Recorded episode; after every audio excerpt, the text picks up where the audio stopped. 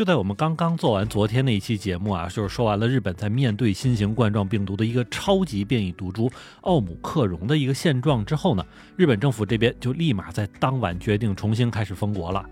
当然，实际上这次封国呢，并不是没有什么迹象啊，因为就在这个月的二十六号的时候，日本这边呢就已经开始对外宣布说，对那些来自于南非啊以及周边类似津巴布韦、纳米比亚、赞比亚等等六个国家的人来实施入境管制，并且呢，因为这件事儿闹得还挺大哈，就在二十八日的时候，还遭到了南非总统的一个公开指责，说是日本这边呢，你又在搞歧视哈，要求日本政府赶紧撤销这个决定。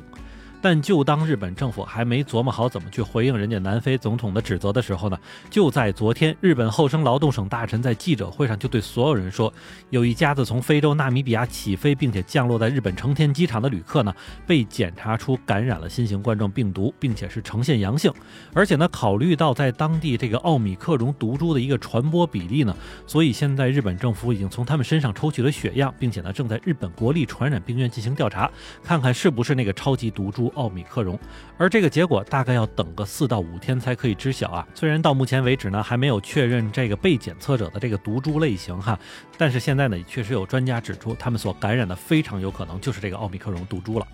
那么也正是因为这件事情呢，日本政府就干脆不琢磨怎么样去做一个外交回应的问题了。就在当天晚上，日本首相岸田文雄就拉着几个内阁官员开会，决定从三十日，也就是今天的凌晨零点开始进行全面的封国政策。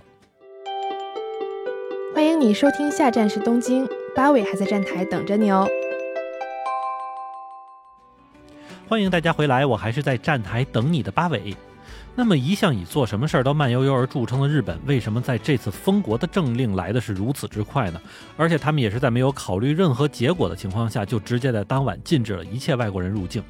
其实这个原因啊，也挺简单的。因为从新型冠状病毒开始流行以来呢，日本国内虽然经历了五次这个疫情的爆发，但是总体来说呢，还没有到那种不可收拾的结果。而这样的一个原因，除了一些日本人喜欢戴口罩啊，或者说相对欧美国家的老百姓来说比较听话等等这些细节之外呢，其实很早就完成了封国这一政策呢，确实是控制了很大一部分外来病毒的流入。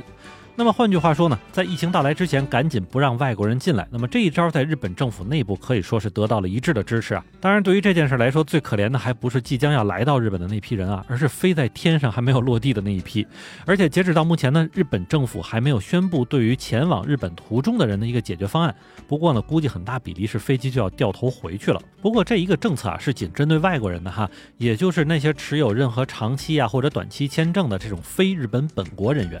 而对于日本人自己来说，这一政策还是有所不同的，因为不能阻止本国公民回国，所以日本政府呢就在对这件事情的解释上变成了：如果是本国公民的话，并且出发地呢是南非以及几个这个奥米克戎病毒的高发国家，那么就会在入境的时候呢实施严格的隔离和管制措施。虽然这个管制措施有多严格，并没有具体提到啊，但其实这个政策的深一层解释就是没事儿别回来。那么也正是因为这次封国来的又快又急，所以导致不少日本国内的留学机构也好啊，或者商业机构也好，在刚刚解封了不到一个月，还没来得及欢呼的时候，就又迎来了这个封国的噩耗啊！所以在整个社交平台上，不少与海外业务相关的机构可以说是哀嚎遍野。不过呢，也有声音说哈，说大家不必太过于慌张，因为对于这一次封国呢，是属于临时措施，它是为了避免烈性的奥米克戎毒株流入日本的同时呢，也给日本国内一些缓冲的时间。所以这一次封国的时间将会预计是一个月左右啊，估计要到十二月底左右才能解除。当然，如果要是有什么紧急的事儿，非要在这段时间去办的话，恐怕呢就会有点耽误事儿。而我们再来说说这个奥米克戎毒株究竟和之前的德尔塔毒株有什么不一样啊？让全世界各国都吓得不要不要的。其实对于这个新变异的毒株呢，是有几点非常麻烦的地方。首先就是这个毒株的刺突蛋白上呢有三十二个突变，相比德尔塔毒株是多出来一倍。那么德尔塔毒株总共才是十六个。其次呢，这个变异毒株有可能是在艾滋病患者身上进行慢性感染之后而演化出来的。那么这点呢，虽然还不能够确定啊，但是已经有一些研究结果呢是指向了这一观点。那么除此之外呢，相比德尔塔毒株呢，奥米克戎的传播速度会更快啊。而根据南非的最新测序显示呢，在最近的十天里，南非豪登省的这个百分之九十的病例可能都是因为这个毒株而来的。而在之前德尔塔毒株爆发的时候，是用了几倍于奥米克戎的时间啊。而除了上面说的这些呢，这个病毒最让人闹心的还是它多个突变呢是可能针对这个疫苗的破防能力啊，而且其中还有三个突变是分别针对增强传染性、增强致病性和逃逸人体免疫力的这个相关。